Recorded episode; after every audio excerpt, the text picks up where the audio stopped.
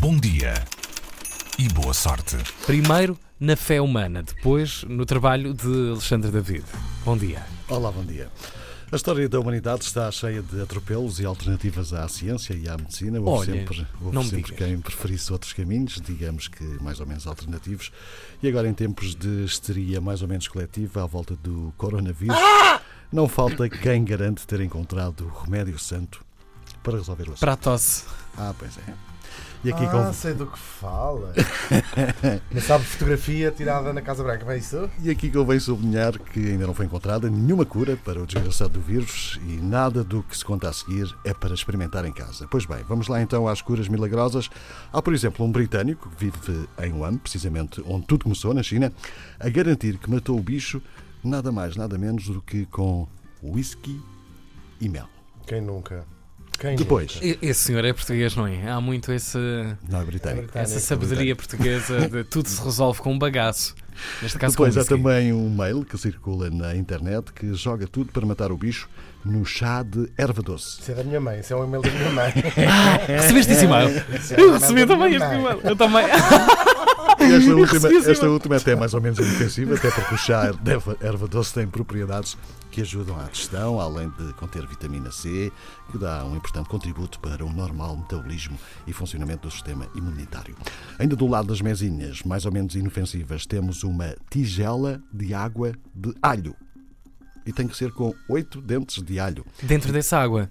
Exato. Ah, toda a gente vai fugir de O ti, isso é coronavírus- certo. Até o corona. Tal como o bacalhau também quer alho, então não.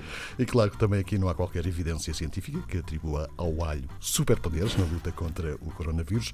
Há, no entanto, outras propostas um pouco mais pesadas. Há quem diga que a cura está numa mistura de éter e clorofórmio. Ou então no consumo de cocaína pura e dura. Sim, Ah, mas eu, sim, também- claro. Eu acho que é capaz de resultar.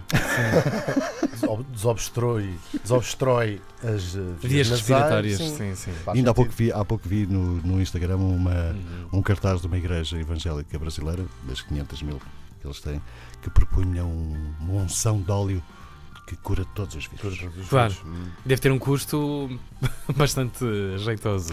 Pronto, e já agora vale a pena ficar eh, a saber que desde o dia 20 de janeiro foram identificados 90 mil casos de coronavírus, registados mais de 3 mil mortes, o que representa para já uma taxa de mortalidade de 3,4%. No entanto, há números animadores, mais de 45 mil pessoas, mais de 50% que apanharam o vírus, já se livraram dele e apresentam-se totalmente recuperadas. Eu sem querer fazer aqui eh, fake news. O, o- Vou tomar por boa a fotografia que vi.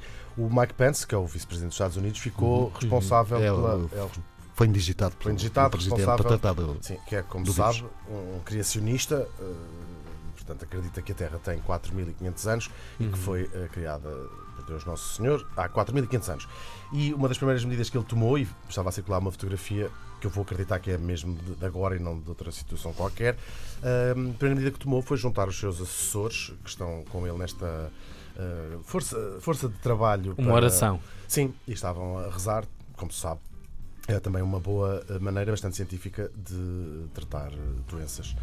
Estão bem entregues os. Não, há pouco, vi, uma- americanos. há pouco- há pouco vi também uma foto muito curiosa no, no Guardian, um, um, um cumprimento de elementos da Organização Mundial de Saúde, um a agarrar no cotovelo do outro. Ah, Não há cá Oh. apertos de mão. E também há um vídeo dos, dos- de- de- na China de se cumprimentarem com pequenos pontapés. Exato. Também já viram? Uau, Pequenos pontapés. é a nossa salvação para a nossa péssima relação aqui nas manhãs da 13. É um cumprimento. Pontapés só de uns aos outros. Sim, sim. Pontapés uns aos outros. O que é que estás a fazer? Estamos a cumprimentar só. Obrigado, Alexandre David, Tchau, tchau. com um bom dia e boa Bom sorte. dia e boa sorte.